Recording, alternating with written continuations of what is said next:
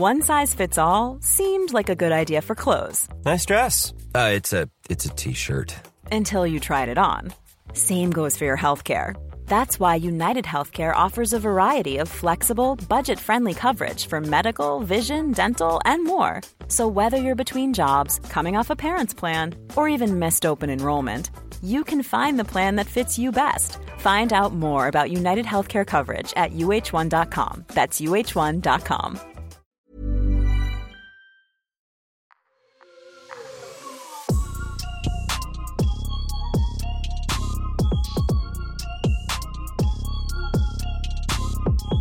Salut à tous, c'est Raphaël Dacruz pour le podcast BPM de Bouscapé, une émission pendant laquelle on échange avec des producteurs sur leur parcours, leur discographie et leurs réflexions musicales. Et aujourd'hui, on accueille Sandor Weiss, alias BBP. Salut Salut Raphaël. Comment tu vas? Bah ça va super toi? Très bien, merci beaucoup.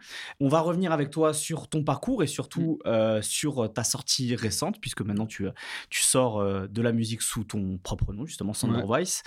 Euh, comme j'ai coutume de le faire, je vais faire un CV accéléré pour que les Mm. gens euh, captent un peu qui tu es. Et ensuite, on va revenir en, en détail sur, euh, sur justement ton, ton parcours musical.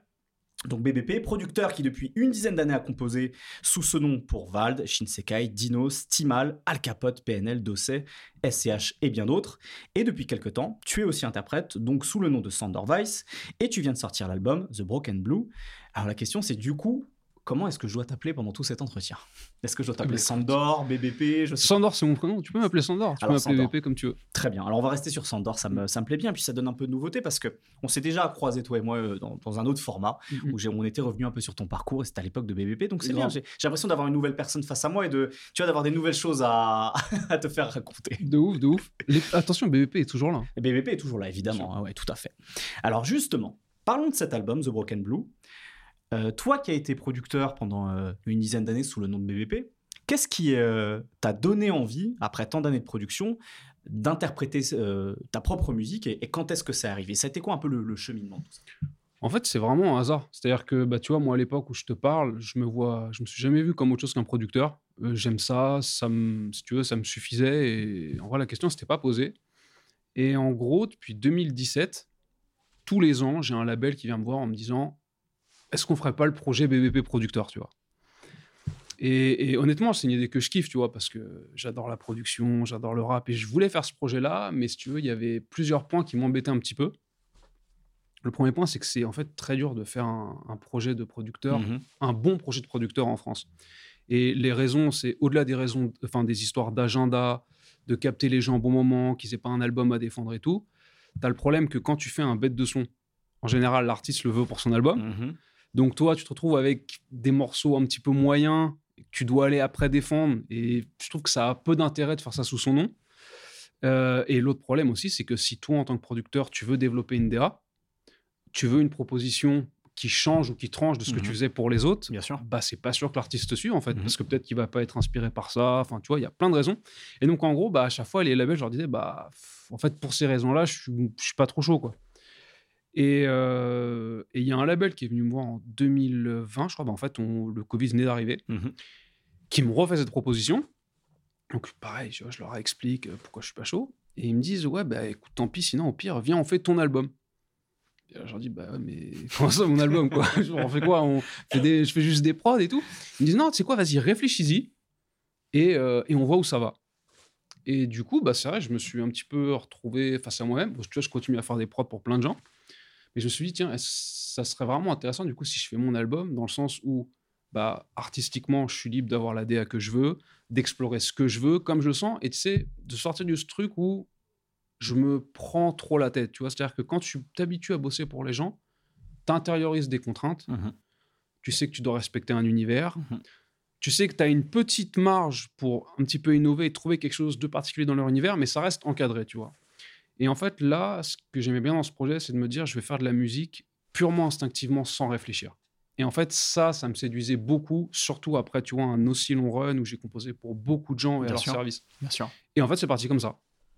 Alors, euh, justement, ce truc de d'avoir euh, ta propre TA, c'est-à-dire ton propre univers musical, est-ce que avant qu'on te fasse cette proposition, euh, consciemment ou inconsciemment, tu avais déjà des envies musicales différentes de ce que tu faisais pour les, pour les rappeurs Est-ce que ça, ça te titillait déjà de te dire, tiens, euh, parce que j'ai ces goûts musicaux particuliers, on va en parler justement euh, sur, sur les choix que tu as fait pour cet album.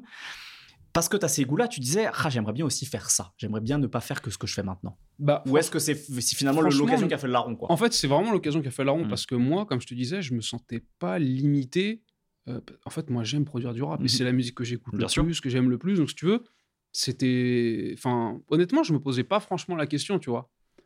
Mais euh, quand l'occasion se présente et que tu te laisses aller, tu te rends compte que tu vas vers peut-être d'autres choses que Mhm. tu n'aurais pas faites autrement. Parce que justement, tu étais limité par euh, un genre, tu vois, entre Ouais. guillemets. Est-ce que ce choix euh, t'amène, comme c'est le cas aujourd'hui euh, dans, dans le format qu'on fait, à sortir de, de la relative honte dans laquelle tu étais jusqu'ici Et est-ce que ça crée une forme d'appréhension au départ, tu vois, de, se dire d'un seul coup, euh, je vais défendre ma musique, donc il faut que je m'expose, quoi Mmh, ouais, je vois ce que tu dire. C'est vrai que ça change un peu, surtout que tu as vu, moi j'ai toujours été assez discret, tu vois, dans mon coin à faire mes prods et tout. Mais euh, après, honnêtement. Après, il faut, tu vois, c'est ça Mhm. aussi. euh, non, par contre, ça, je l'ai ressenti plus dans la création. C'est-à-dire que c'est vrai qu'en tant que producteur, tu es à l'abri. C'est-à-dire, toi, tu fais une prod et tu as quelqu'un d'autre bah, qui va défendre une vision du Mhm. monde, une vision de la musique, qui va l'assumer devant tout le monde. Et toi, tu es relativement protégé, tu vois. Mhm. Bien sûr que tu peux voir passer des critiques sur ce que tu fais et tout. Mais par rapport aux artistes qui sont vraiment euh, en première ligne, c'est vrai qu'il y a une différence. Parce que là, tu portes, bah, c'est toi qui portes une proposition et qui la livre au monde et qui la défend, etc. Ouais, ouais, non, de ouf. Je te pose cette question-là parce que dès le premier morceau, dans Only God, Hum, hum, hum. euh, tu parles de ça justement. Tu dis, euh, on sent que c'est un peu une chanson pour euh, te libérer ou te dédouaner des, des, des- des jugements ou des contraintes, tu vois. Ah, c'est marrant, tu l'as pris comme ça Ouais, à un moment, tu dis. euh, tu le dis, alors tu, tu le chantes en anglais, on va, on va Ouais, ouais, justement sur ce choix, mais tu le dis, euh, je m'en moque un peu des critiques, quoi, tu vois, ou comme si tu anticipais, tu vois, les, les- forcément, tu vois, les, les avis qui, va, qui vont être dits sur, sa, sur ta musique, quoi. I Critics, I couldn't care less. I mean, what the hell are you to question? My new one life and keep your opinion.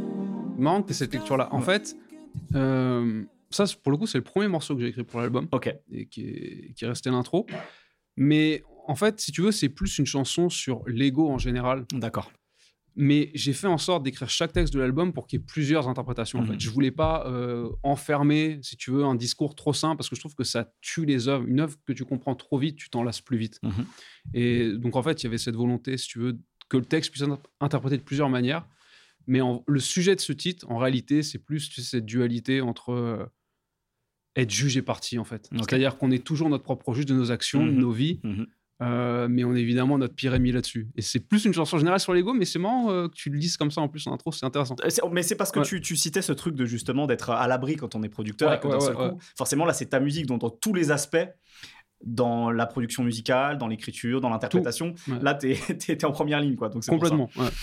Alors justement, cet, cet album, il a une, une, une teinte musicale très particulière, pour, en tout cas euh, différente de celle pour laquelle on t'a connu justement en tant que producteur rap, puisqu'on a sur, sur quelque chose de beaucoup plus pop avec des nuances rock, funk, parfois des traces de rap de temps en temps, justement, dans, dans certains choix euh, euh, de, de, de drum par exemple, ou ce genre de choses. Mm, mm, mm. Euh, à partir du moment où on t'a donné cette carte blanche, comment tu as trouvé cette, cette identité artistique-là? Est-ce que ça a été une évidence tout de suite ou c'est en faisant des morceaux par toi-même, justement, sous, sous ton identité euh, 360 degrés, tu vois, Mm, mm, mm. que tu as réussi à, à trouver justement le- le- la direction que tu voulais donner à ta musique Euh, bah, si tu veux, j'ai essayé de faire vraiment euh, ça de manière instinctive. En fait, je voulais sortir de trop conceptualiser, trop réfléchir. Je voulais vraiment faire les choses quand elles viennent. Et en fait, si tu veux, bah, honnêtement, euh, je faisais euh, des accords et je regardais ce qui sortait, tu vois. Vraiment. Et dès que j'étais inspiré par quelque chose, bah, ça sortait. Et, et j'ai gardé euh, ce qui me semblait, tu vois, le, le plus fort et où il y avait une forme de cohérence. Mais si tu veux, je l'ai pas vraiment. Je me suis pas dit, tiens, je vais faire. euh, Honnêtement, même quand j'ai commencé, je savais même pas si j'allais rapper ou chanter, tu vois. Mhm. Je j'ai vraiment fait comme ça venait, quoi. Et donc non, j'ai j'ai pas conceptualisé que j'allais faire euh, plus pop, plus ceci, plus cela. C'est Euh, à, à mesure que tu as enregistré, ouais. que tu as créé, que ça s'est défini, quoi. Exactement, parce que tu vois, tu parlais d'Only God, par exemple, dans la forme, ça ressemble plus à du... Enfin, tu vois, ça pourrait être une prod que j'envoie à Kanye, par exemple. Mhm. Euh, tu prends Pandora, c'est un truc que je pourrais envoyer à PNL. Tout à fait. What is that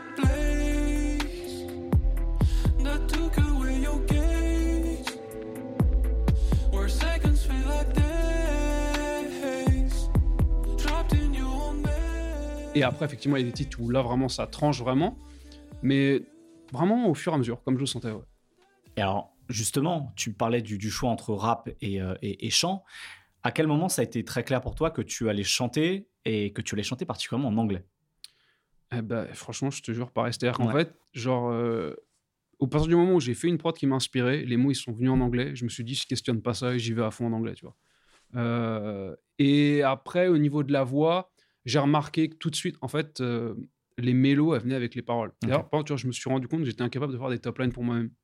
C'est marrant. C'est impossible. C'est-à-dire que les mots me donnent les mélodies, la mélodie me donne les mots, mais j'arrive pas à dissocier les deux Mhm. opérations. Alors que je peux le faire pour d'autres, tu vois. Mhm. Parfois, je fais une prod, je fais une top line, l'artiste il fait son truc.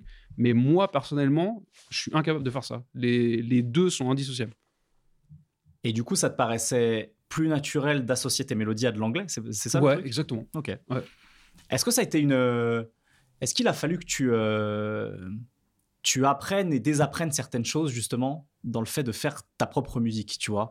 De. euh, techniquement, tu vois, par exemple, de, de- de- d'apprendre à certaines techniques musicales, d'accords, euh, euh, certaines techniques d'écriture. Est-ce que tu sens que tu as dû te, tu vois, te, te- te reformer à certaines choses pour lesquelles, justement, en tant que producteur, tu étais, entre guillemets, à l'abri parce que tu avais, ton, t'avais ton, tes Hmm. habitudes de travail, quoi?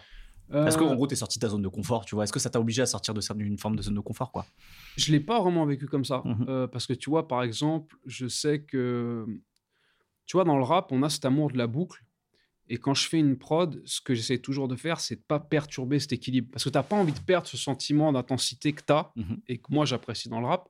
Et là, en l'occurrence, tu vois, je me suis autorisé des trucs, je me suis autorisé à faire des changements de progression d'accords, à faire des ponts, Mhm. euh, ce que je pouvais, ce que tu peux faire, hein, mais qui est souvent mal reçu. Tu vois, moi, je sais que les prods où je fais des ponts, où ça change trop, les artistes en général, ils, ils tiquent un peu, tu vois. Mhm.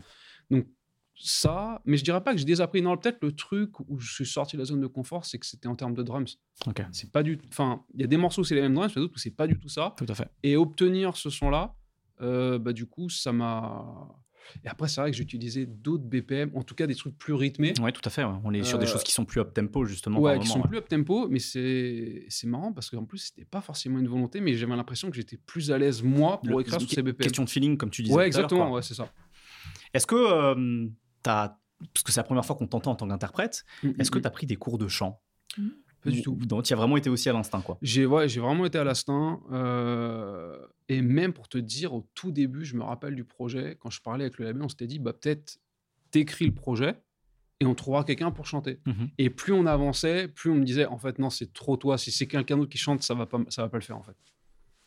Tu as commencé à répondre un petit peu à cette question avant, euh, mais comment est-ce que du coup ces nouveaux morceaux, tu les crées? Est-ce que euh, c'est comme tu le disais parfois en testant des accords Est-ce que c'est parce que tu as une idée de thématique? Est-ce que c'est euh, une texture musicale qui va t'inspirer quelque chose? Est-ce qu'il y a, ou c'est un petit peu tout ça mélangé Finalement, il n'y a pas de formule euh, sur l'ensemble des morceaux de, de- de ce disque? Ouais, peut-être pas de formule, mais ça part de la musique. C'est J'ai vraiment besoin d'avoir la prod. Et la prod, elle déclenche un truc en moi et ça sort tout seul, très rapidement, que l'inverse. Tu vois, je me suis pas dit, tiens, faudra que je fasse un titre là-dessus. C'est J'ai fait une prod qui m'a parlé. Après, enfin, au fur et à mesure que tu avances dans l'album, tu sais que tu vas essayer de plus écrire sur ça ou tu vas essayer de, tu vois, qu'il n'y ait pas un doublon en termes de sens ou quoi. Mais ça part vraiment de la musique, moi. Est-ce que euh, il y, a des- il y a des choses dans ta manière de créer ta propre musique qui sont quand même des réminiscences de ce que tu as fait en tant que producteur rap? Dans euh, l'approche sonique, c'est-à-dire de euh, trouver la bonne boucle à un moment donné ou la bonne mélodie qui peut tenir sur 4 ou 8 mesures comme quand tu le fais dans le rap. Euh, et tu vois, ça t'a rappelé des sensations de, tu vois, de choses que tu avais déjà pu faire dans le passé. Euh, ouais, ouais, ouais, bien sûr. Bah, en tout cas, tu vois, moi, j'ai vraiment l'impression qu'on sent l'influence de mon parcours de producteur rap sur cette musique-là. Même si, tu vois, ça va être pas exactement le même genre, j'ai l'impression que dans la volonté de chercher des textures neuves, euh, d'avoir toujours aussi cette espèce, tu sais, de trance que tu as dans la musique de boucle, j'ai l'impression d'avoir marié cette perspective-là du rap avec un, un truc qui est un peu plus pop, tu vois. Il y a, y a quelque chose, euh, parce que, et on va en parler, tu as, not- notamment parlé, t'en parlais, tu l'as cité tout à l'heure, tu as, travaillé pardon, avec des artistes comme PNL. Je trouve qu'il y a parfois, sur certains morceaux, euh, un, un accent qui est donné justement sur les, sur les arrangements vocaux. Euh, tu vois, je pense notamment à un morceau comme, euh, comme Promises, Ouais. où euh, t'as. Ouais, je, je trouve qu'il y a, il y, a, il y a vraiment un truc sur. euh, le, le fait de jouer de ta voix et presque de jouer de la voix dans l'instrumental, je crois, tu vois. Mmh, À fond.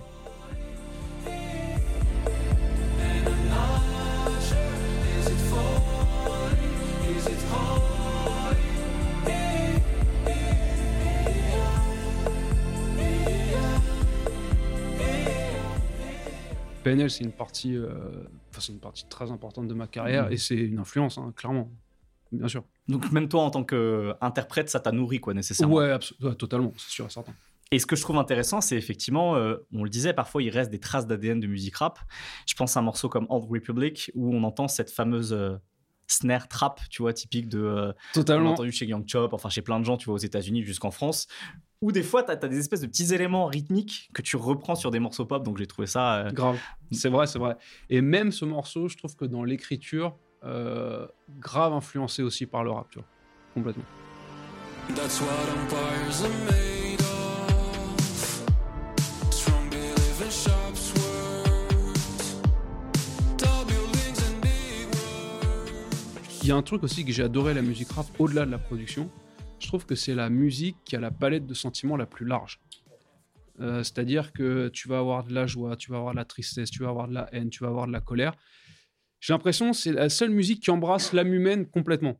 C'est-à-dire euh, vraiment l'ensemble des phénomènes. Là où, tu vois, si tu prends, euh, je sais pas, la pop des 30 dernières années mainstream, c'est super binaire. C'est-à-dire que tu as l'histoire d'amour, on fait la fête, et puis la vie c'est triste quand l'amour ça se termine. Et puis en fait, voilà, quoi, tu as ces deux angles-là. hmm. Et euh, je sais pas, tu as l'impression qu'il n'y a pas un monde avec des injustices, avec des gens qui souffrent, avec, euh, avec des problèmes écologiques. Tu vois, c'est, je trouve que c'est un espèce de monde euh, fait pour le commerce et les réseaux sociaux, mais Mhm. tu vois, il n'y a rien qui transparaît d'autre. Et j'ai l'impression que le rap, tu vois, c'est la seule musique où l'ensemble de l'époque et de l'âme humaine s'exprime, tu vois.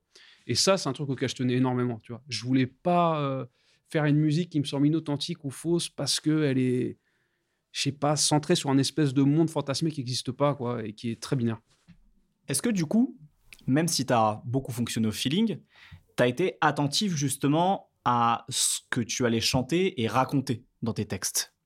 Ah ouais, c'était super important. Bah, en fait, si tu veux, moi, vu que d'habitude, je suis limité à ce qui est l'aspect production, j'ai pas mon mot à dire sur ce qui va être écrit.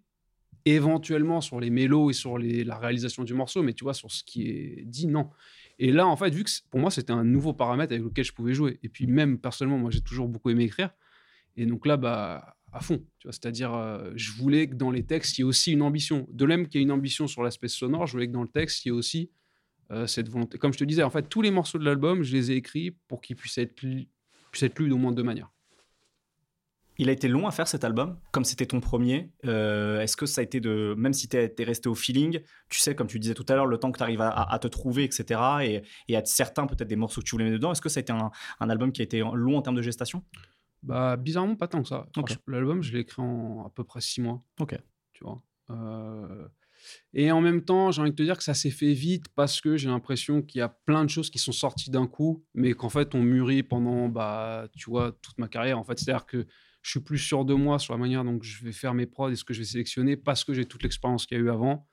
Euh, et les choses que j'ai dites, j'ai l'impression que c'est des choses qui étaient en moi et qui ont mûri depuis, euh, ouais, tu vois, ces dix dernières années, quoi. Est-ce qu'il y a eu un morceau qui a été euh, un peu pivot dans le sens où euh, il a déclenché ou, euh, ou débloqué quelque chose justement sur la direction musicale que tu voulais donner à l'album? Euh, ouais, je pense que c'est Kill You. Ok. C'est euh, c'est le troisième morceau que j'ai fait. Euh, et en fait, c'est le morceau où je me suis rendu compte que je pouvais chanter sur quelque chose de up tempo.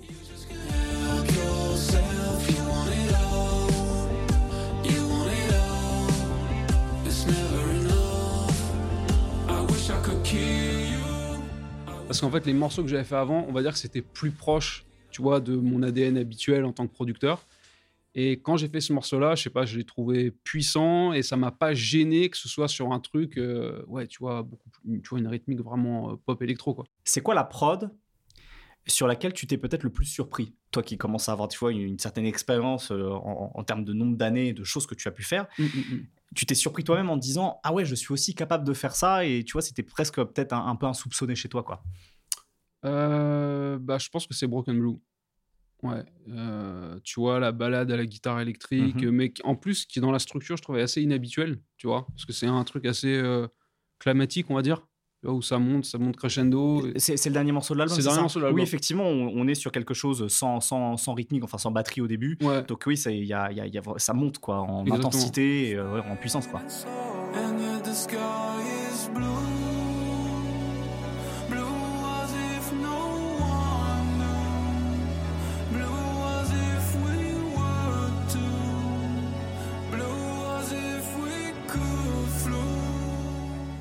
Et celui-là, tu vois, j'ai l'impression que ça, ça obéit pas vraiment à une structure habituelle et c'était vraiment naturel sur comment le morceau s'est fait. Et ouais, je pense que j'aurais pas euh, imaginé que j'aurais produit ça un jour, tu vois. C'est quoi ou c'est quel morceau euh, sur lequel euh, tu es particulièrement content de ce que tu as écrit justement? Pour capter quelque chose de- d'un état d'esprit, d'un mood, tu vois, Mm, de mm, quelque mm, chose que tu voulais retranscrire. Ouais, Broken Blue aussi. Broken Blue aussi? Ouais, ouais, complètement. Je pense que c'est, le meilleur texte. euh, je, ouais, je pense que c'est. Ouais. Moi, c'est mon morceau préféré de l'album. Ok. C'est euh, pas anodin qu'il soit à la fin, du coup, c'est une, une sorte de climax de C'est le l'album. dernier morceau que j'ai fait. C'est le En dernier. fait, à la base, l'album visait 10 titres. Mhm. euh, et euh, et j'ai fait ce morceau-là euh, dans les arrêts de jeu. Et il a donné le titre à l'album. Je trouve que c'était une, une belle synthèse de l'intention de l'album. Est-ce qu'il y a eu des morceaux, un ou plusieurs, dans lesquels il y a finalement eu des idées que tu n'as jamais pu exploiter avant, avec des artistes, tu vois, qui ont rejailli? Ou est-ce que tu es complètement parti d'une feuille blanche et que finalement, c'est des choses que tu n'avais jamais. euh, Ouais, non, c'était totalement feuille blanche. Ouais. Et même, tu vois, dans l'intention, je voulais que tout parte du début. Et c'est, je te dis, ce truc vraiment instinctif où je réfléchis pas et juste je fais les choses comme je les sens. Je voulais retrouver un truc, sais, vraiment pur de la création. Il y avait presque un côté euh, reboot chez toi, d'une certaine manière, de. Bah, franchement, peut-être un peu, ouais. Ouais. Euh, et, en- et même, en vrai, ça m'a fait grave du bien de faire cet album parce que ça m'a, ça m'a redonné plaisir de faire des trucs dont j'avais peur de me lasser. Tu vois? T'avais Euh, eu l'impression d'être arrivé en, en bout de cycle sur certaines choses que tu pouvais faire en termes de production rap? Hum, en tout cas, j'avais le sentiment qu'il y avait une partie de la scène rap qui plafonnait Mhm. et ça me gênait euh, artistiquement de l'alimenter. Et en faisant ça, ça m'a moins gêné. Enfin, tu vois, ça m'a. J'ai toujours eu cette peur de la répétition. moi. Ça, c'est un truc, ça, c'est important pour moi. J'anticipe un peu la- ce dont on va parler après, c'est-à-dire ton parcours et, de- et- et certaines productions un peu notables que tu as fait, mais ces dernières années, je pense à un morceau comme Fournaise d'SCH par exemple, Mhm. on t'a entendu euh, travailler toute une instrument, euh, tout tout un instrumental autour de la guitare. Mm. Et j'ai eu la sensation que sur cet album, alors je sais pas si tu as tout fait toi-même ou non, mais il y a une grosse part qui est donnée à des basses euh, qui sont jouées euh, sur des vra- une vraie guitare basse, quoi, à de la guitare, etc. Mhm. Tout ça, c'est des choses que tu as gérées toi-même, justement? Absolument. Ouais. Bah, c'est marrant que tu parles de ça. Je sais pas si tu te souviens, bah, justement, l'interview qu'on avait fait pour l'ABCDR. Et bien, genre, trois semaines après, j'ai commencé la guitare. Ok. Euh, et Il y a eu une raison particulière Il y a une raison particulière, on peut le dire. On peut le dire. J'ai pas digéré le fait de pas avoir fait ODD. Et en fait, je me suis dit, pourquoi t'as pas fait ODD Parce que t'es une merde qui sait pas jouer de la guitare. et donc, du coup, j'ai commencé la guitare. Ok. Et donc, ça fait, euh, ça fait, du coup, là, ça fait trois ans et demi que j'en joue deux heures par jour et, euh, et je veux avoir un bon niveau en guitare. Et bah, en fait, ça répond à ta question, quoi. Du coup, sur, ouais, sur l'album, c'est moi qui joue la guitare, qui joue la basse. euh, et, je vou- et en même temps, ça m'a fait grave du bien, pareil, tu vois, ça permettait d'apporter d'autres textures. euh, les cordes et même le son live, ça apporte autre chose, ça apporte une chaleur, il y a beaucoup plus d'expressivité. Et donc, c'est des, choses que j'ai effectivement inclus ouais, dans mes prods. Ah, moi, je trouve ça vraiment intéressant alors, sur les basses, en fait. C'est-à-dire que Mm. euh, il y a vraiment ce truc par moment de. euh, presque, on a l'impression presque d'entendre des basses slapper. Enfin, on, on- Mm, on mm, entend les cordes, quoi, tu vois. Et De on n'est tellement pas habitué à ça dans la musique pop, je trouve, parce que euh, comme la musique pop a, a intégré des, des, des, des- manières de produire du rap, justement, avec les, les infrabasses, les 808, et les 808 Bien sûr. etc. Et je trouve que ça fait, c'est- ça fait du bien dans le sens où ça sort un petit peu du, du commun aujourd'hui d'entendre ça, quoi. C'est marrant, ouais, ouais, de ouf. Alors que à une certaine époque, pas du tout. Exactement. Mais dans l'esprit du temps actuel, Mhm. ouais, complètement. Du coup, là, tu, tu nous disais que tu avais appris à jouer de la guitare, ou tu t'étais, euh, voilà, tu t'y étais mis vraiment sérieusement il y a du coup 4 ans de ça. C'est ça. Euh, Est-ce que tu as une formation musicale de base? De base, non. Euh, j'ai, ouais, non, j'ai tout appris tout seul. Je sais que à un moment donné, j'avais pris des cours de solfège, tu vois, pris des bouquins parce que je voulais quand même euh, avoir une base et pouvoir communiquer avec d'autres musiciens. Mais non, vraiment, ouais, autodidacte. hein.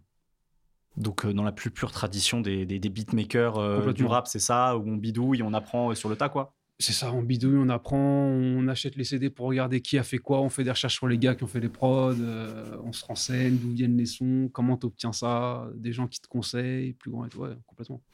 Est-ce que cet album, il est le reflet aussi de ton, de ton parcours d'auditeur? C'est-à-dire que tu penses que euh, tu t'es dirigé vers des choses que tu aimais écouter ou que tu as toujours aimé écouter, justement, et que tu as voulu refaire à ta sauce? Euh, alors, oui et non, parce que moi, ce que j'ai toujours écouté, c'était beaucoup le rap. Mhm.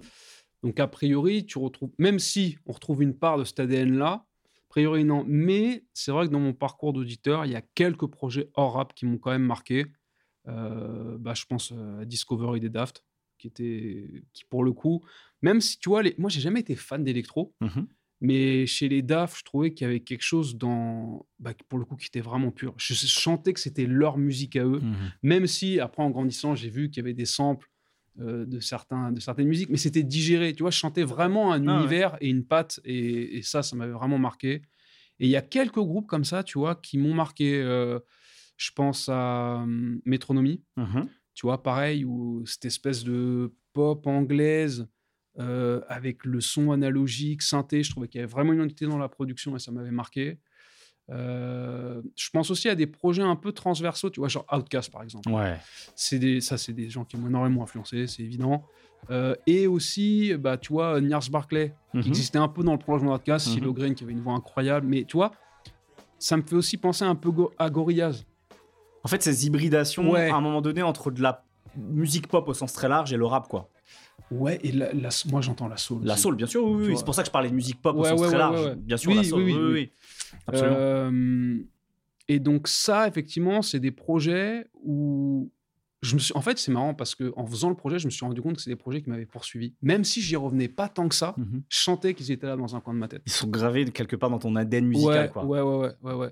Donc en fait, dans, dans, dans, dans, dans un monde idéal, peut-être que euh, ça aurait été génial d'entendre euh, Silo Green ou André 3000 arriver sur une production de Sandor quoi. Ah comme, jamais. Comme jamais. Et surtout, tu vois, en sensibilité, euh, j'ai l'impression qu'il y a vraiment des ponts. J'aimerais qu'on revienne un peu justement pour, euh, pour ceux qui, qui ne te connaissent pas, peut-être qui ne, qui ne te connaissent que sous ton nom de BVP, justement, sur ton, sur ton parcours. On parlait de, de, de ton ADN musical. Est-ce que tu te souviens de tes premiers souvenirs, toi, liés à la musique, en étant plus jeune? Ah, alors ça, c'est- enfin, bah, moi, il y a toujours eu de la musique chez moi. Mhm. Euh, mon père, il jouait de la guitare, il était passionné. euh, enfin, euh, je sais que quand ma sœur elle est née, j'ai eu un petit clavier pour faire de la musique, Mhm. même si euh, je m'en suis pas des masses servi. Je crois, mes parents ils m'avaient raconté quand j'étais petit, ils m'avaient emmené à Beaubourg une fois et j'avais vu quelqu'un jouer de la batterie sur des, sur des sauts retournés. Et genre, j'avais arrêté de bouger et genre, je voulais faire ça. Et quand je suis rentré chez moi, je prenais des bassines et je tapais, tu vois, j'avais 3 ans. Donc, euh, après, ça, c'est pas mes souvenirs perso, c'est ce qu'on me raconte, tu vois. Euh, Des souvenirs d'auditeurs, tu vois, de, de- de chansons, de d'artistes, de genres musicaux, tu vois, que t'as- ouais. petit que t'entendais. Euh, je sais quand j'étais petit, euh, Nirvana, euh, je- mon père, il avait écouté à la maison euh, bah, le euh, Teen Album- Spirit. Là, oui, la- l'album Nevermind, là. Avec, ouais, euh, Nevermind. Moi, j'appelais ça l'album du bébé, tu vois. du bébé, bien sûr. Ouais, et euh, ouais, c'est ça que ça m'avait marqué. Je sais que quand j'étais tombé euh, aussi sur une fugue de Bach, elle m'avait transpercé et je sentais que la musique c'était un truc euh, différent de tout ce que faisaient les êtres humains. Tu vois, genre il y avait tout ce qu'ils faisaient et la musique c'était spécial. Euh, je me rappelle quand je découvre le rap aussi. Quand est-ce que tu découvres le rap et comment tu découvres le rap? Je découvre le rap euh, vers 9-10 ans.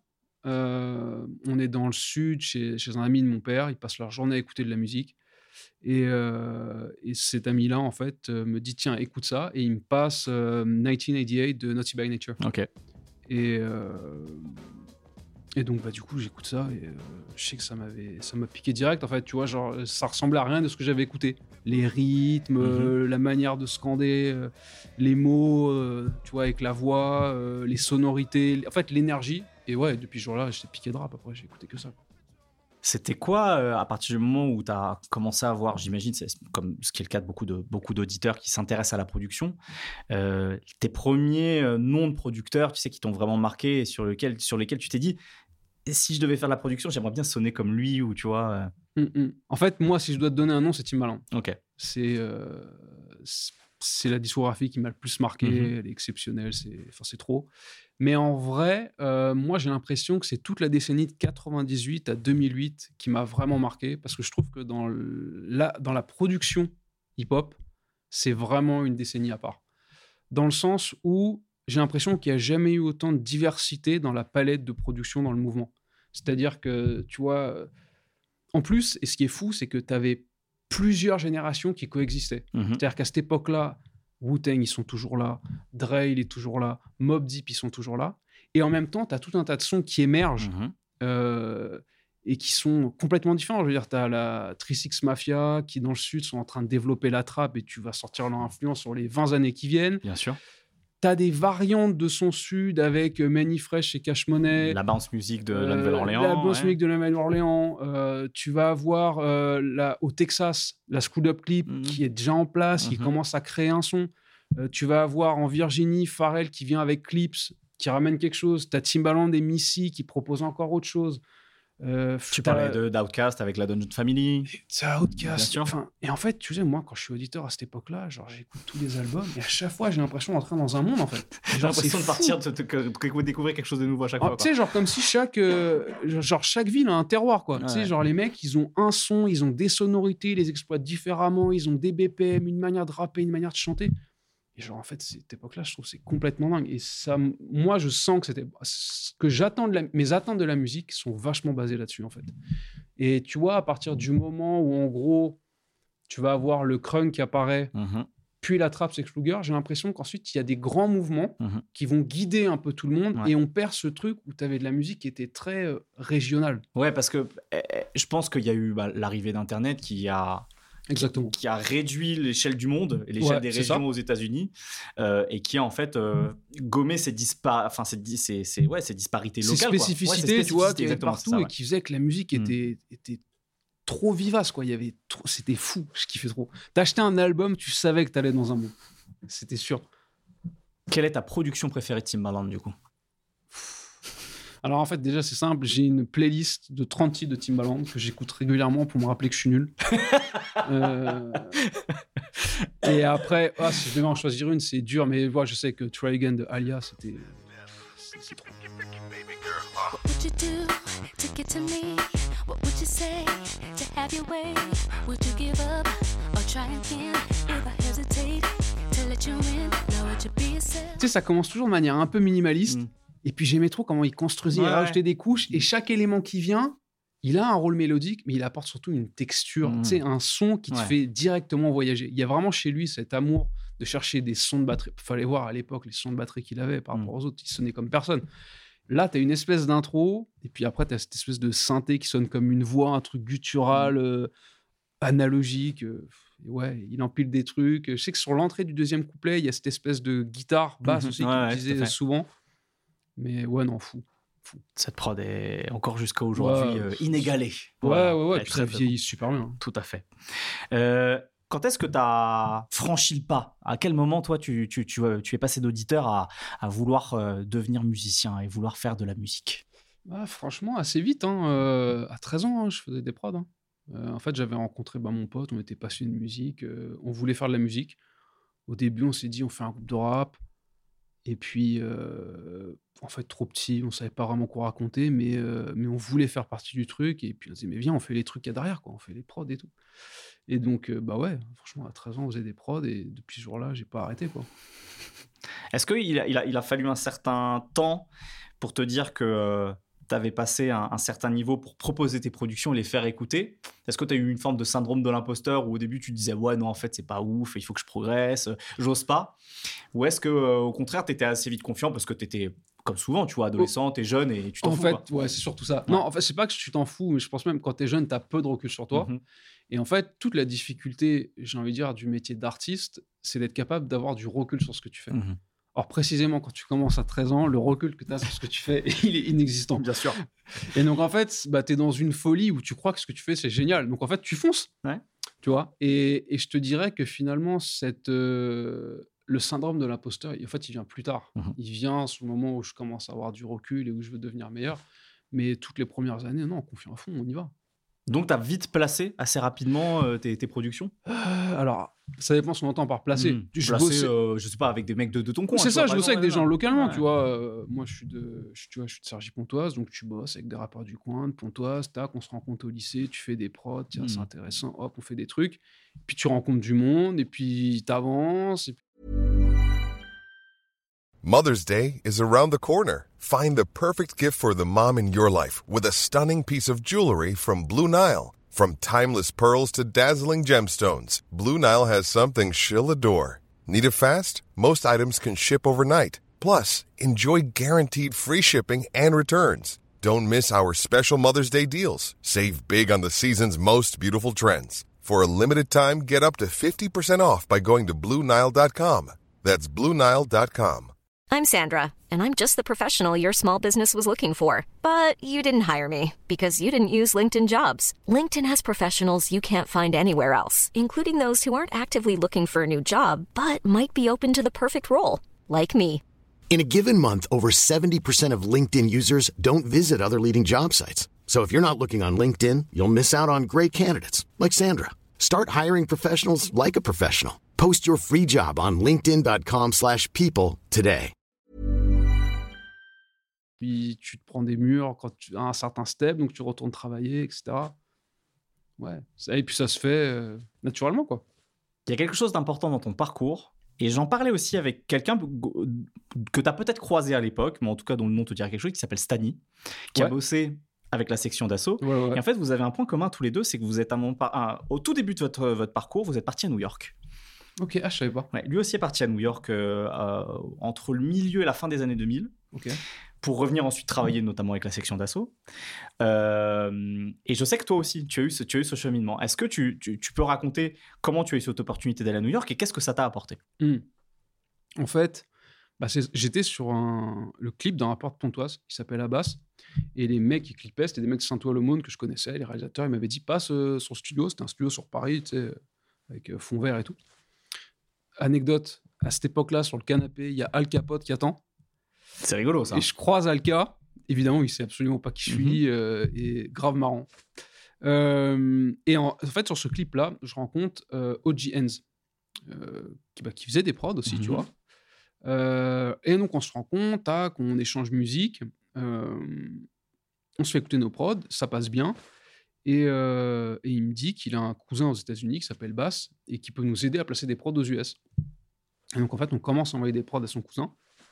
Et, euh, et un jour, je reçois un mail justement de Bass qui me dit Bah, en fait, ouais, je kiffe les prods, euh, finalement, je vais rapper. Et vas-y, chaud. Et puis, du coup, après, euh, il me dit Bah, vas-y, hein, quand tu peux, passe. Et donc, j'avais passé un été chez eux. Et, et j'ai fait ensuite, pendant mon M2, mon stage là-bas. Et donc, j'ai passé six mois chez lui. Et donc, c'était marrant parce que du coup, en fait, ce que je savais pas, c'est que le frère de Bass, son grand frère Ibrahim, c'était le manager de J. Cole, en fait Tout à fait. et que J. Cole avait signé chez Rock Nation, bah, tu vois, genre un an et demi avant. Et bah donc du coup, bah, j'étais avec eux, quoi. On faisait de la musique, euh, j'ai vécu euh, une partie de leur parcours, l'enregistrement de Silent Story, euh, en studio avec eux quand ils reçoivent les voix de Missy sur Nobody's Perfect. Tu vois, des trucs de fou. Il y Mhm. avait Chamonix dans le studio, il y a virtuellement Jay-Z qui a une poignée de main. L'été où, je repars six mois, ils sont en tournée sur le Club Paradise Tour avec Drake. Mhm. Drake, il invite sur la tournée Mick Mill, Two Chainz, Fresh Montana. Enfin, et moi, je vois ces gens-là, en fait. Gens- Et alors, moi, mon rêve, évidemment, c'est de placer aux States. Parce que ça, c'est vrai. Même si j'écoutais du rap français, moi, j'étais vraiment. Enfin, c'est le rap US Hmm. que je préférais en Mm. termes de production, en termes d'attitude, en termes de tout, tu vois. Et, euh, et donc là-bas, bah, j'ai fait, j'ai appris, j'ai sorti et j'ai aussi rencontré. C'est-à-dire que ce qui est marrant, c'est que moi, en fait, je rencontre Screech aux États-Unis. Donc Screech de Demolition. Demolition, fondateur de Mhm. Demolition, et Lucas, en fait, les deux. Mhm. Euh, parce que bah, justement, Mike Corny, tu vois, qui est un rappeur de Sergi, Mhm. qui était avec moi au lycée, euh, il fait le rap Contenders, euh, qui était filmé par Screech, justement. Et il me dit Ouais, j'ai rencontré un gars, il cherche des contacts, il veut filmer des gens aux États-Unis. Euh, je sais que toi, tu es là-bas, que tu connais du monde. Est-ce que tu peux l'aider? Et donc, du coup, je dis Bah, vas-y, euh, vas-y, pas de souci. Et donc, Screech m'appelle et, euh, et on se rencontre là-bas.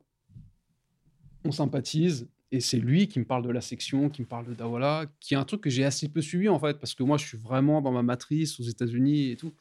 Et donc c'est en rentrant finalement, parce qu'il faut rentrer, que, que je rencontre Dawala par l'intermédiaire de Screech, qui recherche un compositeur, et que du coup je signe chez Watibé. Donc tu vas signer en, en édition, c'est ça, Ouais, c'est chez, ça. chez Watibé? Tu vas y rester euh, Trois ans. Trois ans, c'est ça, ouais, ce que j'allais Mhm. dire, ouais. Euh, tu vas beaucoup produire sur des compilations pour Shinsekai, pour Mm, mm, Dr. Berries. mm. Ouais. Euh, Qu'est-ce que tu retiens le plus de cette expérience chez, chez Watibé en tant que producteur maison? Euh, alors, il y a deux trucs. Aussi, c'est que quand on est aux États-Unis, Screech, il vient de découvrir Vald et il me fait découvrir Vald. Mhm. Et c'est vrai qu'il y a aussi un coup de cœur sur son écriture et son énergie. Et donc, en fait, moi, mon époque Watibé, c'est deux choses. C'est d'un côté, bosser avec Vald, parce qu'on s'est rencontrés, qu'on devient amis, Mhm. qu'on s'entend, qu'on partage une ambition, Mhm. et bosser chez Watibé. Euh, et l'expérience Watibé, je te dirais que, euh, en fait, c'est pas forcément le son que j'aimais ou que je cherchais, mais c'est le son que je dois fournir parce que tu as des artistes qui doivent faire des choses et je suis le producteur maison. Et donc, en fait, ça m'a forcé à, comment dire, bah, tu vois, justement, à prendre du recul sur ce que je faisais et à comprendre que j'étais au service des autres. Là où, quand tu commences en tant que producteur, tu veux développer ta patte, Mhm. tu veux imposer ta vision de la musique. Et ce que ça m'a appris, c'est que bah, bosser avec un artiste, c'est pas imposer quelque chose. Bien sûr, c'est un dialogue. C'est exactement, c'est un dialogue. Tu dois faire un pas vers lui, tu dois le servir pour que lui il soit à l'aise et qu'il pu- qu'il puisse faire la meilleure offre possible entre guillemets. Et donc, même si moi je l'ai mal vécu sur les premières années, tu vois, où j'étais pas forcément bien, mais euh, en tout cas, ça m'a beaucoup appris justement à être plus à l'écoute des autres, à leur laisser de la place, à faire respirer la prod, à pas être dans la surenchère aux Mhm. éléments et à la démonstration technique. Et donc, euh, non, très instructif, c'était super important, je pense, ça m'a formé. Alors justement, tu parlais de Vald et, je, et je voulais effectivement qu'on en, parle parce que c'est- un point aussi crucial dans ton parcours.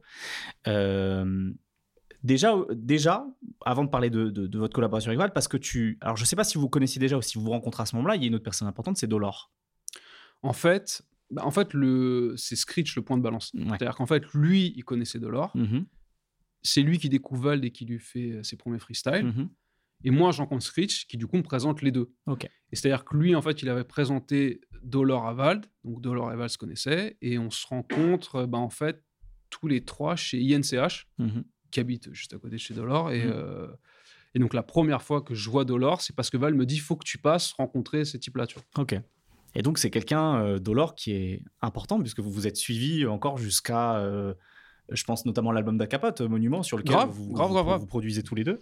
Euh, c'est une question que j'aime beaucoup poser quand j'ai un producteur à, à- à ta place à- devant ce micro qui a l'habitude de travailler avec un autre producteur. C'est, d'après toi, c'est quoi les qualités musicales de Dolor qu'il a réussi à développer euh, qui, vous- qui, qui, qui vous permettent de vous compléter C'est-à-dire, c'est quoi son forté à lui C'est quoi son- ton forté à toi Euh, Des choses que lui, instincti- instinctivement ou sur lesquelles il a travaillé, il arrive à faire, euh, sur lesquelles tu as potentiellement des lacunes où tu vois, où tu sens que lui, il y a- lui, il a des facilités et inversement, quoi, tu vois.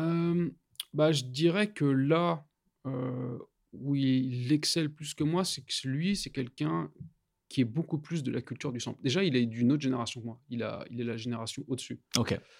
Donc, tu vois, moi où je me prends le rap des années 98 à 2018, lui aussi il se les prend, mais lui, il connaît mieux la période d'avant. Euh, tu vois, il a plus écouté les débuts du Wu-Tang, les Mhm. débuts de Mob Deep, toute une autre école. Euh, donc, je pense qu'il a cette sensibilité-là. Il a une meilleure culture boom bap que moi. Et je te dirais, ouais, une- parce que lui, en fait, il a accumulé des samples sur des, sur des vingtaines d'années, tu Ouais. vois. Là où moi, euh, j'avais moins ce rapport-là. Tu vois, moi, les gens que j'ai vraiment aimés dans la production, c'est des gens qui imposaient une patte. Et moi, Mhm. j'étais plus sur la recherche de textures que je pourrais utiliser pour composer que de samples. Mhm. Donc, je pense que, ouais, en termes de culture de sample euh, et de connaissance du mouvement boom bap, Mhm. ouais. Ouais, ouais. Ok. Et donc, au contraire, toi, tu as pu lui apporter justement ce dont tu parlais, les, les- les textures, peut-être d'autres manières de, faire groover les prods? Ouais, et la structure, de les Mhm. faire plus vivre, de les faire évoluer. Mhm. Euh, vu que j'ai, tu vois, du coup, plus une connaissance des instruments et de la théorie, de comment faire vivre une boucle, euh, plutôt que juste la trouver. Ouais, tout à fait.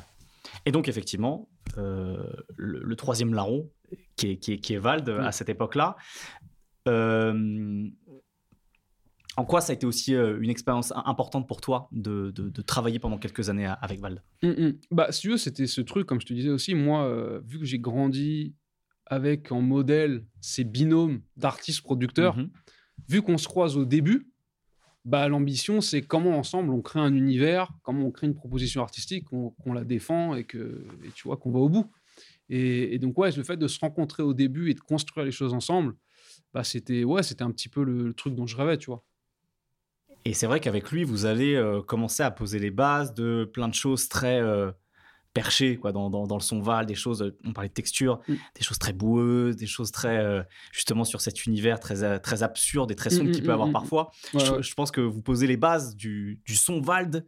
Ouais, du même- son NQNT. Voilà, ça. exactement, du son. NQNT, exactement. Et même toi, de, de, de commencer à développer ta patte, finalement, avec, avec un artiste comme lui, quoi. Mm, mm, mm, mm. Ce serait quoi là, là où les prods un peu euh, emblématiques, justement, de, de cette période avec, euh, avec Vald? Les prods emblématiques de ça bah, Je te dirais euh, Promesse. Mhm. Euh, En même temps, c'est dur parce que vu que le projet de Val, c'était un petit peu, tu vois, de pas tomber justement dans un truc trop lisible où euh, ça, tu vois, il y avait un petit peu tout. Il y avait de temps en temps du boom bap, il y avait de temps en temps euh, des trucs euh, plus trap, euh, des trucs avec des samples, tu vois, d'orchestre très baroque et tout. Je sais pas, franchement, ce serait- c'est dur. Moi, en tout cas, euh, dans Toi, les- à, ti- à titre personnel, peut-être celle que tu Ouais. vois, tu, tu, tu retiens. Ouais, moi, je trouve que ce qu'on a fait, ce qui vieillit le mieux, c'est euh, c'est si j'arrêtais.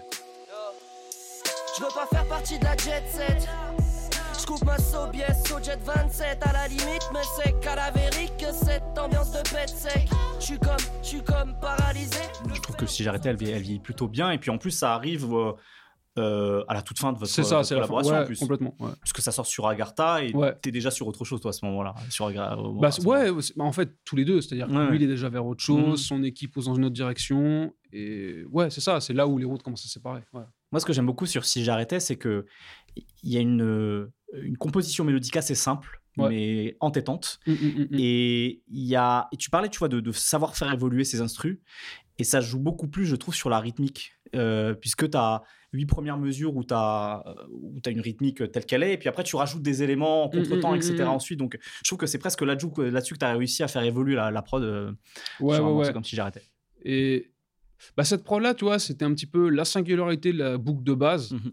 Euh, ensuite, comment en faisant rentrer euh, la basse et en soulignant la mélodie d'une autre manière, Mhm. tu crées un truc assez immersif, tu vois. Euh, et puis après, ouais, l'aspect mélodique aussi de ce qu'il fait sur le refrain. Ouais, je trouve que c'est ça la force du morceau. Évidemment, on, on arrive à, un- à un autre, une autre institution très importante euh, du rap français dans ton parcours, c'est évidemment PNL. Ouais. Euh, tu arrives euh, à produire PNL, c'est sur l'album Dans la légende. Ouais. Euh, comment tu as réussi justement à, à- à rentrer en contact avec eux et, et qu'est-ce qui, a, qu'est-ce qui a fait que tu as voulu aussi travailler, travailler et composer pour eux et avec eux? Bah, c'est un peu lié à ce que je te disais, c'est-à-dire que moi, je les découvre avec Je vis, je viscère. Mhm. Euh, sens qu'ils sont en train de poser les bases d'une musique qui n'a pas d'équivalent, qui font un truc vraiment personnel. Euh, en plus, sur le, enfin, tu vois, sur ce qu'ils dégagent textuellement, ce qu'ils proposent et tout, ça me parle. Et là, je me dis en fait, bah, s'il y a un artiste avec lequel tu vas pouvoir créer un son, bah, en fait, c'est eux, quoi. C'est sûr et certain. Et vu qu'à ce moment-là, euh, moi, tu as vu, euh, la musique, ça commence à devenir compliqué, j'en vis pas vraiment. Donc c'est l'époque où tu es chez, euh, signé chez Watibé, c'est ça? C'est la fin de mon La contrat fin, chez. Euh, le divorce avec Val, tu vois, il est, il est déjà acté. Et donc, moi, en fait, si, si je trouve pas un moyen de faire des choses, d'une part, qui me plaisent et qui potentiellement peuvent me permettre d'en vivre, ça va être compliqué de continuer la musique, tu vois. Et donc, bah, je me dis, vas-y, tout pour le tout. Et on a six mois de contrat. Six mois, je fais que des prods pour PNL. Et puis, on, va où ça, on voit où ça mène. Et euh, je vais sur le Facebook. Il y a une adresse. Je récupère l'adresse et j'envoie des prods. quoi. C'est aussi simple que ça. Et c'est les prods qu'on va retrouver dans, dans la légende justement? Et c'est. euh, alors, moi, en fait, quand j'envoie, ils n'ont pas encore sorti Le Monde Chico. Ok. Et donc, je reçois une réponse, un mail qui me dit bah, franchement, la prod, elle est grave bien. euh, mais ça va être juste pour l'album qu'on Mhm. prépare là. Ce qu'on fera, c'est pour, les, pour le prochain. Et, euh, et donc, ouais, j'envoie plein de prods à ce moment-là. Et c'est ouais, les, les, les, les sons qui finiront sont dans la légende. ouais. Et donc l'histoire avec PNL, c'est vraiment l'histoire d'un match musical entre euh, ce qu'ils arrivent à, à t'inspirer toi, justement, comme tu disais, parce que tu sens qu'il se passe quelque chose. Ouais. Et c'est presque un peu, je sais pas si on peut dire une réinvention pour toi, mais il y a vraiment euh, d'un seul coup la, le- tu, la, la possibilité pour toi de chercher d'autres choses. Et il s'avère que euh, ça match avec eux, quoi. Il y a la possibilité de faire autre chose, et il y a, je dirais même il y a une sensibilité euh, globale. Parce que c'était leur son, Mhm. Mais aussi ce qu'ils disaient et comment ils le disaient. Il y a vraiment un truc dans leur musique qui m'a touché, et j'ai senti, euh, je sais- je sais pas comment dire, qu'il y avait un lien, quoi. Ouais. C'est vraiment Et- là du, du- du Ouais, feeling pur, ouais, quoi. complètement. ouais. Et, et à partir de là, euh, ouais, le, le lien musical, il est évident pour eux aussi. Euh, et puis après, on se parle, les chines chez eux, et puis le lien humain, il est évident. Enfin, c'est- assez bizarre. Il y a des fois où. C'est presque, ouais, c'est- Ouais. c'est spirituel. presque. Ouais, c'est ça. c'est- fou. Et donc oui, donc tu produis sur Dans la légende, tu produis sur Deux frères. Euh, un peu la même question que je t'ai posée pour Val, c'est quoi aujourd'hui peut-être la, production euh, euh, pour PNL sur laquelle tu, tu- tu- en- avec le recul, tu vois, tu as le plus de, de satisfaction sur la, la direction que tu as voulu donner, sur l'alchimie avec eux, voilà. Ça, c'est dur parce que, comment dire, tu vois, l'énergie dans la légende et deux frères, c'est des énergies vachement différentes. C'est vrai. Et j'en suis content pour différentes raisons. Après, moi, je, je pense que je te dirais, euh, pour les moments que j'ai vécu, Nara, parce qu'en fait, c'est une prod où tout bascule pour moi. C'est-à-dire où je sais que je vais pouvoir continuer la musique, que j'ai plaisir à en faire, que c'est le premier gros succès commercial que j'ai, euh, que je la découvre à la fin de Da comme tout le monde, euh, et que je suis trop content je te dis émotionnellement c'est là mais après ouais j'en suis quand même très content aussi hein. tu vois musicalement un Nara je trouve ça vieillit euh, ça super bien Mes coups de sueur ont l'auteur de l'enfer.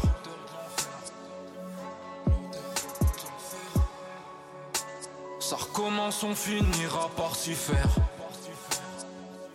À partir de 2017, il y a jusqu'à au moins 2019-2020, il y a, il y, a, il y a- il y a un arc qui s'ouvre pour toi où tu deviens d'un seul coup un producteur demandé. Hum, hum, hum. euh, sur des albums. Tu as bossé avec euh, Timal, tu as bossé avec Hornet, tu as bossé avec Moala Squall, tu as bossé avec plein plein de gens comme ça justement où tu fais du placement. Euh, avec le recul aujourd'hui, ce qui est moins, un peu moins le cas aujourd'hui, même si c'est toujours le cas, euh, est-ce que ça t'a est-ce que ça t'a plu justement d'être dans, dans, dans, dans cette, euh, dans ce fonctionnement-là finalement? D'être, euh, je sais pas si c'était vraiment à la commande ou pas, ou s'il y avait vraiment aussi une forme de, une forme de collaboration, tu vois, mais hum. d'être dans ce, dans, ce système euh, économique-là qui est celui de plein de producteurs, tu vois? Bah moi j'aimais bien tu sais comme je te dis visiter des univers avec un artiste tu vois ce que j'aimais bien c'est que le son Timal c'était pas du tout le son que j'avais avec euh, Dinos. avec euh, Dinos ou Damso Mm. ou PNL, tu vois. Mm. C'était autre chose. Et tout ce qui me permettait d'expérimenter, de chercher d'autres choses, bah en fait, c'était un plaisir. Parce que comme je te disais, moi, le, le problème que j'ai eu, c'est je voulais pas finir comme Legion ou Lex Luger à faire, si tu veux, une prod pendant trois ans Mhm. et qu'après, on n'en puisse plus et que tout le monde m'évite, tu vois. Je voulais aussi toujours garder ce truc de vivant, comment avec un artiste, on va lui trouver un son et on va prendre plaisir à développer son univers et à s'éclater parce que nous, on continue à explorer quelque chose, tu vois. Et euh, est-ce que justement dans, en fait, je, je trouve que sur cette période-là, notamment avec des artistes comme Timal et Hornet, Mhm.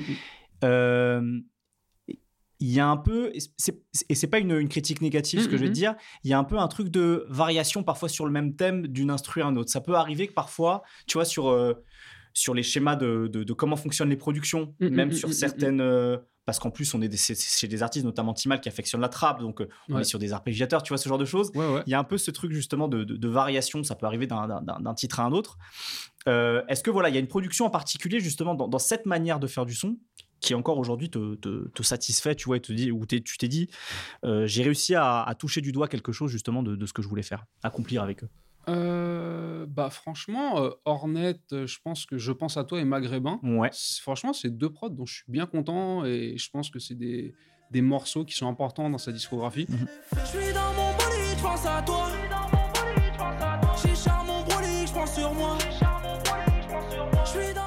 Ouais, je pense à toi, ouais, je- même, même dans la, même dans l'approche de production, Ouais, ouais. je trouve qu'il y a quelque chose, il y a quelque chose qui, euh, qui, qui est signature, quoi. même Ouais, pour ouais, toi. ouais, ouais, ouais, ouais, complètement. Et Timal, Timal, on a fait beaucoup de morceaux Ah oui. ensemble. Mais euh, franchement, la 8, qui est un freestyle. Mhm. Euh, je trouve pareil, on a capté un truc.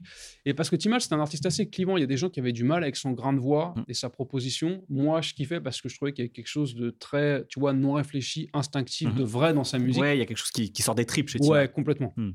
Et, et que je kiffais beaucoup. Et je trouve que, tu vois, sur la 8, on a un bon équilibre entre ça sort de ses tripes, techniquement, c'est maîtrisé. C'est- il- il- J'ai l'impression que c'est vraiment le pic de sa formule pour moi, tu vois. Aime la baisse, rouillard, au bon char, j'ai visé la veste mouillée, j'ai pas besoin de montrer que je suis le best ou pas, comme toi, par la police dans la tête fouillée. J'ai envie qu'on parle maintenant d'un artiste qu'on a cité tout à l'heure, que tu as croisé sur un canapé euh, dans, dans un studio, c'était Al Capote justement. Donc en 2019, vous sortez Monument, que vous, Ouais. que vous réalisez justement avec Dolor. Comment vous avez eu l'opportunité justement de, de travailler du coup sur un album entier avec Al Capote Alors en fait, euh, donc déjà Screech, je connais bien Alka aussi. C'est vrai. Euh, Dolor et Vald étaient des gros fans d'Alka. Moi, je connaissais moi, je connaissais de nom. Je sais qu'il était chez Neochrome. Euh, Neochrome, moi, quand je suis petit, tu vois, c'est quand même un truc euh, important. Quand je suis au collège, je sais que c'est un gros truc, ça fait rêver. Je sais qu'ils ont signé cette gecko qui a sorti l'aumône à côté de chez moi. Donc, Mhm. tu vois, c'est un truc euh, qui existe dans ma tête. Mais je m'étais pas forcément, j'avais pas eu l'occasion de me plonger plus, tu vois, dans ce que faisait Alka. Et donc, en fait, Vald et, et Dolor me font découvrir Al Capote. Et à ce moment-là, tu vois, en 2018, il y a un regain d'intérêt pour Alka, notamment au travers des feats avec Vald, Mhm. qui introduit Alka à un nouveau public. Mhm. Et on se dit, bah, s'il y a un moment où Alka peut faire un bête d'album et exploser, tu vois, c'est maintenant. Et donc on se dit, faisons un album que Alka finisse pas comme un roi sans couronne, tu vois. Mhm. Et, euh, et donc on le rencontre. Bon, Alka, tu vois, il sait que je sors de PNL, de Damso, de machin, de trucs. Donc euh, il est chaud. Et, euh, et donc, du coup, on va travailler l'album ensemble, tu vois. Et, en travaillant avec lui, je me rends compte, bon, déjà, c'est un rappeur super talentueux, Mhm. qui écrit très vite, euh, qui tient à poser en one shot. Enfin, tu vois, c'est vraiment quelqu'un qui a une maîtrise du rap, euh, mais qui en même temps, je sens qu'il a besoin d'être euh, guidé artistiquement parce que ça peut aller vraiment dans plein de directions. Et c'était cool d'avoir l'opportunité justement de réaliser pour essayer de, de le faire aller dans des directions où il n'aurait pas forcément instinctivement et Mhm. en même temps faire un album, si tu veux, qui soit homogène, où il y ait une proposition. Quoi. qui est homogène et qui en même temps justement je trouve vous, vous essayez plein de choses avec lui et même des choses que tu vois typiquement le, le morceau avec avec Philippe Catherine Ouais. c'est des sonorités qu'on n'a pas entendues dans d'autres propositions que tu as fait avec d'autres rappeurs J'évite la tôle, j'ai du tout, et je mange de la saule et du rouge. et C'est pas à l'école que j'ai pu fourrer, je contrôle même quand je suis bourré. Je mets mon tablier de bouche et quand je serai plus en forme, je bougerai. Moi, le risque aussi sur un album d'Alka, c'est que il avait fait euh, Sadisme et Perversion avec DJ Weedy, Mhm. qui était un très bon projet. Euh, et moi, ce que je voulais pas, tu sais, c'est faire un album à rallonge avec euh, que du Alka classique, qui au final allait lasser, tu vois. Euh, oui et- c'est de le faire sortir de de, de, de ses de ses habitudes quoi. Ouais, c'est ça, parce que Mm. tu vois, je sais qu'il peut bien le faire et on aurait pu prendre 15 prod trap et Mm. lui faire faire ça. Et on sait que le, la, euh, comment dire, la fanbase radicale d'Alka aurait été super contente, mais je pense que ça lui aurait pas rendu service en Mm. soi, tu vois. Et je voulais vraiment proposer un album qui soit un vrai album où Alka propose des choses tout en restant lui-même, parce que bien sûr, il n'était pas question de. Oui, de, de le dénaturer. non plus. Exactement. Ouais, ouais. Ouais. Mais euh, alors, j'ai- déjà eu l'occasion de le dire dans dans- dans- dans d'autres prises de parole, mais j'aime beaucoup, moi, justement, la réalisation sur cet album-là pour, Si pour ce parti pris. Mm. C'est-à-dire de- d'avoir quelque chose d'homogène, Mm. parce que vous êtes tous les deux à la réalisation et parce qu'il y, y a vos idées derrière, mais que d'un morceau à un autre, il n'y a pas de bis repetita. Et, et ça se sent Ça- particulièrement ça, dans les prods. tu vois, dans les prods, je trouve ça euh, un morceau comme Cicatrice avec cette ambiance très spatiale, euh, années Ouais. 80, tu vois. Euh, euh, le, jeu sur les guitares, sur Jamais ou sur Aigle. Enfin, il y a d'un morceau à un autre, il y a des textures, il y a des, y a des, des directions musicales, Ouais. des espèces de nuances musicales qui sont différentes. Mm, et mm, je mm, trouvais ça intéressant parce que l'album arrive à se tenir malgré euh, cette, cet éclectisme. Quoi. Mm, mm, mm, mm, mm. Il est homogène et éclectique à la fois, en fait, l'album. C'est ça que je trouve intéressant. C'est ça. Et je trouve en gardant du Alka qui fait des schémas de rime magnifiques, qui Mhm. fait des bêtes de couplets, euh, et qui assume même, mais sans avoir ce côté redondant. Ouais. Tu vois Parce que je pense que c'est ça un petit peu la limite sur certains projets, c'est la redondance de la proposition. Est-ce qu'il y a déjà un, un rappeur qui t'a surpris euh, dans le choix de prod euh, tu vois, dans les palettes que tu pouvais donner, euh, Mhm, les mhm. packs. Est-ce que parfois tu as été surpris par, euh, dans, dans l'ensemble de ta discographie? Alors, je, peux le- je me suis amusé à les compter, on est, on n'est pas loin de 200, tu vois, placements en, Ouais. en- en un peu plus de 10 ans. Mais voilà, est-ce que, je sais pas, il y a un truc spontanément, ou en prenant le temps d'y réfléchir, d'un truc où tu as pu être surpris justement par le choix d'un- rappeur dans une prod que tu, as, tu lui as filé? Bah ouais. je te dirais, la plus grosse surprise, c'était 91 de PNL. Je remplace VR par JR, je suis loin de Dallas. Je fuck l'esclavage, je revends la blanche à Obama. Je refuse qu'on soit soumis, je sors le gala. Je suis un lion, pas un mouton. En fait, j'en avais parlé avec Tariq, tu vois, qui m'avait dit euh, tiens, ça serait bien euh, qu'on essaye d'aller un peu dans l'univers Scarface, euh, etc. Et je voulais, bah, forcément, ça fait sens, tu vois, par rapport au thème, par rapport à leur ref et tout. Et je t'avoue que quand je fais la prod, j'ai vraiment une hésitation avant de l'envoyer. Je me dis là, il y a vraiment moyen que je me fasse insulter en fait. Genre, euh, le BPM est super rapide. En même temps, j'étais content de la prod parce que tu vois, en plus, il y a un pont, Mm. je joue avec pas mal de synthé. euh, je trouve qu'elle était vraiment riche, tu vois, et qu'elle était pleine de couleurs et tout. Et je me dis là, c'est peut-être, j'abuse, tu vois. Et, euh, et je l'envoie. Et, et bon, voilà, et qu'ils en font un morceau. Et franchement, j'ai vraiment eu le doute, tu vois. D'habitude, quand j'envoie un truc, je suis assez confiant, tu vois. je- Mm. Mais là, là, j'ai vraiment eu un doute. Et finalement, bien t'en as pris, puisque Ouais. le morceau euh, a- Complètement. a eu sa vie, ça a été un, ça a été un carton. Et, euh, et euh, c'est un des morceaux, effectivement, qui, qui détonne le plus peut-être dans leur discographie, mais qui fonctionne très bien en plus sur deux frères et euh, qui, est, qui est vraiment très réussi. Quoi. Grave. Ce que j'aime beaucoup, c'est qu'effectivement, on est sur des, des BPM élevés. Ouais. Qu'on retrouve en plus dans ton nouvel album, donc ça c'est Ouais, intéressant. c'est ça, Tu ouais, vois, avec cette sonorité un peu euh, de pop synthétique. Ouais, c'est ça. Mais qu'on retrouve cet univers PNL, de pad assez planant, etc. Donc je trouve qu'il y a. C'est parfois ça aussi la, musique, c'est parfois une Mhm. question d'équilibre dans, dans les hybridations, quoi. Complètement. Donc, donc là, ça marche bien. Ouais, ouais, ouais. Mais c'était. Sur le BPM, j'ai vraiment eu chaud quand même. T'as eu des interrogations jusqu'au dernier moment. Ouais, ouais. Euh, dernier artiste dont j'aimerais, dont j'aimerais qu'on parle, parce qu'on est sur du, du très récent, euh, c'est Dosset. Ouais. Avec qui tu avais déjà eu l'occasion de travailler, euh, je pense notamment à, à l'album euh, Vidalosa. Ouais, ouais, de ouf. Euh, mais euh, avec lequel tu as retravaillé donc, sur Trop tôt pour mourir. Voilà, comment, comme- comment ça s'est fait en fait, le, le fait de, de retravailler avec lui? Est-ce que il y a eu des, euh, il y a eu des indications particulières? Est-ce que c'est aussi du- des, des choses de studio? Voilà, il y a, pour le travail sur cet album-là. Bah, pour le coup, aucune, parce que je crois que sur tous les producteurs qui sont sur l'album, je suis le seul qui n'était pas en studio. Ok. En fait, moi, je pense qu'ils m'ont contacté euh, quand ils avaient le squelette, Mhm. qu'ils avaient posé une base et qu'ils étaient à la recherche de choses. Euh, et moi, du coup, je lui ai envoyé une palette de choses que j'avais fait dernièrement. Et, euh, et je suis super content des morceaux. Ouais. Euh, parce que tu vois, par exemple, la prod de Branché, Mhm. moi, je t'avoue, quand je la fais, je pense à Kendrick. Je veux l'envoyer à Kendrick, j'arrive pas. Euh, et je me dis, mais c'est bon, je suis niqué, tu vois, personne posera là-dessus en France. Et, tu vois, le fait euh, qu'ils la prennent et qu'ils en aient fait le morceau qu'ils ont fait, j'étais super content parce que je kiffe grave cette prod. Wesh le moms, bien. Carré Dans la cellule y'a déjà du te chicaler J'ai passé deux ou trois semaines aux arrivants. J'ai croisé le petit RFA mom, je suis égaré. Mandat de D2 c'est le bâtiment Ouais je sais, j'ai appris pour le petit RFA moms.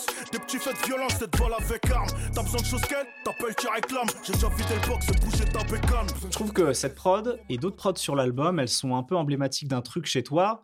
Et c'est peut-être aussi le fruit du travail euh, pour toi-même. Mm. C'est que je les trouve très enrichis en plein d'éléments musicaux. C'est-à-dire que même une prod, par exemple, comme Je te pardonne, il y a du piano, il y a un bout de voix, Mm, il y a une mm. guitare wah-wah. ouais, ouais, la ouais, ouais. Tu vois, il y a plein de choses où euh, finalement, chez toi, on- qu'on n'entendait pas nécessairement avant. Mm, Et je mm, sais pas si. Tout à l'heure, je te posais la question si à quel point ton parcours de producteur rap avait nourri ta musique solo. Mais je me demande si aussi euh, la créativité que tu as fait preuve pour toi-même, ça n'a pas nourri aussi tes prods récemment pour le rap. Tu vois, s'il y a pas eu un- Totalement, Ah, ça c'est sûr et certain. Ouais, si, si, je suis totalement d'accord.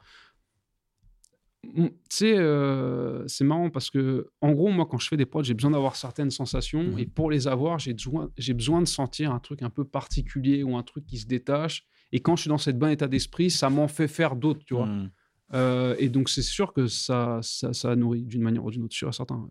Pendant très longtemps, à part avec Dolor, tu as eu, euh, comme beaucoup de, de producteurs, finalement, un truc très solo où euh, tu Mm. fais de la musique de ton côté, Mm, t'envoies, mm, même si après il peut y avoir des, des- des- des choses qui changent dans, dans les échanges avec les rappeurs. Il y a une production qui sort l'an dernier, qui est une production pour Green Montana. Ouais, qui s'appelle, alors chaque fois j'inverse les noms, Bezos, Pino, Bolloré, c'est ça. Ouais. C'est dans ce sens-là. ouais, ouais. Euh, sur lequel, sur lequel t'es pas tout seul, puisqu'il y a, y a Boy et Banks Beats. Euh, c'est un peu nouveau pour toi, justement, d'être d'être dans, dans- dans- des, dans des schémas où tu collabores. Mm, mm, mm. Euh, comment ça a fonctionné sur une production comme ça, par exemple? Ben ça, en fait, c'est un hasard. C'est-à-dire que je suis en studio avec Ikas pour un artiste américain qui, met, qui a beaucoup de retard. Ce qui arrive Ce qui arrive Avec les Américains. Ce qui arrive souvent. et ouais, en plus quand ils viennent. Euh, et euh, en gros, donc on, avec Ikaz, on se rend compte, tu vois, parce qu'en fait, on s'est jamais vu en vrai. Je connais son travail, on- tu vois, et tout. On parle, on accroche et tout. Et puis à un moment donné, Ikaz dit, bah tiens, vas-y, si on faisait une prod, tu vois, en attendant. Et donc moi, j'avais composé la mélodie, tu vois, avec la guitare, euh, la trompette et tout. Je lui fais écouter cette boucle-là, il kiffe. Il se met à faire des drums dessus. Euh, après, je sais que j'avais pris un clavier, je joue le pad. Et donc, en fait, on l'a fait sur le moment, tu vois, mais sans vraiment. euh, je je savais même Ouais, pas ce que ça allait devenir, cette prod, tu vois. Et, euh, et puis, ouais, et puis après, euh, il était en studio avec Green, il fait écouter la prod et ils ont fait le morceau, quoi. Un peu, je dis qu'il est pas de moi. Millions d'euros chaque mois. Je déteste la fuck à chaque fois. Je peux me faire tuer par toi. Mon j'encaisse, billet coloré. RS, Arbus, AMG. Je sais que le 17 pour m'alléger. Patek, Rolex au poignet. Donc des fois, voilà. Ouais, c'est- franchement, c'est un le- pur hasard. quoi. Le bœuf de musicien en studio, parfois, C'est ça, peut exactement. donner un peu de magie, quoi. Ouais, c'est ça. Est-ce que ça ça t'a donné envie, ça a allumé une case de te dire, euh, en fait, c'est cool parfois d'avoir ce- ces, ces moments d'échange, ou est-ce que ça reste un accident et c'est très bien comme ça aussi, tu vois? Euh, moi, je crois aux accidents. Je pense que tu sais, les choses, elles, elles arrivent comme elles doivent arriver. Il faut pas essayer de les, de les contrôler et tout. Mhm. Euh, en même temps, tu vois, cette prod, on n'aurait pas pu la faire si à un moment donné, j'avais pas été dans ma zone et Mhm. composé cette boucle mélodique, tu vois. Euh, moi, les sessions, j'y crois quand on vient en apportant quelque chose. C'est-à-dire juste dire, tiens, on va se poser, on va voir ce qui sort. Peut-être que ça peut marcher. Mais tu vois, ça a rarement. euh, Ces derniers temps, je fais pas mal de studios avec des Américains. euh, tu vois, des producteurs, euh, que ce soit. comment il s'appelle C'est le, le producteur de Memphis, là. Take It. Take It, merci. It, tu vois. Ouais. J'ai fait des sessions euh, avec, tu vois, avec son, avec son équipe de producteurs. euh, j'ai fait des sessions avec euh, Section 80, euh, qui faisait les prods un peu, pour, qui a fait, The Bigger Picture de Lil Baby. Mhm. Euh, et tu vois, par exemple, en bossant avec eux en studio, c'est pas du tout euh, ma manière de fonctionner, tu vois. Genre d'écouter des boucles à la chaîne, tu fais les hats, tu fais les snares. Tu vois, il y a un truc trop désincarné. Moi, ma prod, j'ai besoin de la vivre. Mhm. Et tu vois, c'est mon enfance, c'est ma création Ouais. où, où je propose un truc global et puis je propose pas seulement une boucle. Tu vois, j'ai envie de proposer euh, un morceau avec une évolution, une structure et tout. Il y a presque quelque chose de presque trop industriel dans leur Exact. manière de Euh, fonctionner. je- C'est usiné, quoi. C'est exactement ce que Ouais. j'ai senti. Tu vois, j'ai vraiment l'impression d'être au domac, genre toi tu mets les tomates, toi tu mets la salade. Mm. euh, tu- genre, je peux pas en fait. En Ah fait, ouais. c'est trop désincarné pour moi. Ah tu vois, ouais. Je pouvais pas. Euh, et ouais, non, et en plus, j'ai eu des, tu vois, j'ai eu des propositions de gros compositeurs carrés qui voulaient me signer. Mais ce mode de fonctionnement, me, Ouais. j'ai j'ai du mal avec ça. On va parler de ton avenir maintenant et qui est lié à ton présent. Ton album The Broken Blue vient de sortir. Euh, Est-ce que ça a fait pousser l'envie de faire un autre album derrière? Est-ce que tu y penses déjà? Est-ce que tu veux déjà défendre cet album comme d'autres artistes, euh, interprètes, sur scène? C'est quoi un peu tes envies dans l'immédiat pour pouvoir défendre ta musique? Euh, alors, un autre album, j'ai des idées pour d'autres titres, mais je sens que j'ai besoin que cet album-là il vive. déjà, Bien sûr. Tu vois, j'ai vraiment envie qu'il vive. euh, j'ai- J'aime beaucoup la proposition. euh, tu vois, j'ai vraiment envie de voir comment le public s'en empare, comment il reçoit et tout. La scène, j'ai envie d'en faire, mais j'ai pas envie d'en faire comme tout le monde non plus. Tu vois. Euh, je suis pas dans la sais, d'un artiste très expansif qui va jouer un personnage, euh, qui va faire des stories chez lui et tout, tu vois. Et je sais que j'ai des idées pour la scène, mais je veux les faire à ma manière. Et pour ça, je pense que j'ai besoin que la musique vive déjà, Mhm. tu vois. Donc, euh, donc honnêtement, plein d'idées, mais Déjà, l'album sort, Ouais, c'est ça. que les gens se l'approprient. exactement. En fait, il t'appartient un peu, comme on dit, c'est ce qu'on dit Ouais, souvent. c'est Là, ça. il t'appartient plus. Maintenant, ça appartient aux auditeurs Exactement. et on va voir ce qu'ils vont en faire. Quoi. C'est ça. Euh, Est-ce que parfois tu as des idées de euh, refaire de la réalisation comme ce que vous avez fait avec Dolores sur un album d'Al Capote? Ça, ça te, ça te titille ça de, de temps en temps ou Ça, franchement, ça pourrait totalement, mais Ouais. ça dépend de la relation avec l'artiste. Bien sûr. Tu vois, Euh, à partir du moment où tu as un artiste euh, euh, qui a cette volonté, qu'on a une ambition commune de créer quelque chose, à fond, avec plaisir, tu vois. Donc ça, reste, ça peut rester dans un coin de ta tête Complètement. selon la bonne rencontre. Quoi. Exactement, exactement.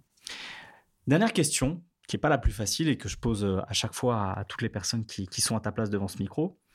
Si tu devais te présenter à quelqu'un qui connaît pas ta musique, ni euh, sous le nom de, de Sanderweiss, ni sous le nom de BBP, si tu devais euh, te présenter en un morceau, une de tes productions, soit pour toi-même, soit pour d'autres, ce serait laquelle? Waouh. oh là là, c'est. Franchement, c'est très difficile. Hmm. Il y a une partie de moi qui a envie de te dire Nara. Mhm. Il y a une partie de moi qui a envie de te dire La misère est si belle. Et en même temps, euh, une partie de moi qui pourrait te dire Sky Priority aussi, tu vois. C'est vrai qu'on n'en a pas Euh, parlé aussi, oui. Tu vois, Ouais. c'est du ouais, mais ouais, une de ces trois-là. Mhm. De. Écoute, tu as réussi à réduire à 3, c'est déjà Ouais. pas mal. Voilà. Ouais. Ça fait un petit, un petit éventail. Voilà, un petit nuancier de, de BBP C'est Thunder ça. Vice. Et puis évidemment, euh, si vous voulez vous faire une idée de, de ce qu'est la musique euh, en 2023 de BBP Thunder Vice, il y a évidemment l'album de Thunder Vice qui s'appelle The Broken Blue et que, euh, il- qui mérite une écoute puisqu'il y a plein de nouvelles directions qui, qui y sont proposées et créées. Donc voilà. Merci à toi d'avoir été avec beaucoup, nous. Pour avoir échangé dans ce podcast BPM de Bouscapé. N'hésitez pas à vous abonner pour euh, écouter les futurs épisodes et les anciens si vous en avez envie. À très bientôt.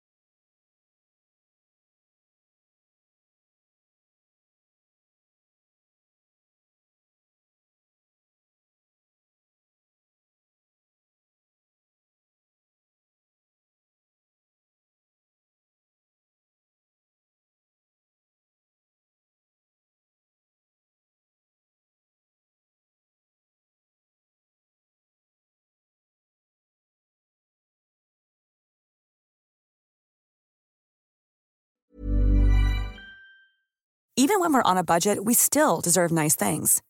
Quince is a place to scoop up stunning high-end goods for 50 to 80% less than similar brands. They have buttery soft cashmere sweaters starting at $50, luxurious Italian leather bags, and so much more. Plus, Quince only works with factories that use safe, ethical, and responsible manufacturing. Get the high-end goods you'll love without the high price tag with Quince. Go to quince.com slash style for free shipping and 365-day returns.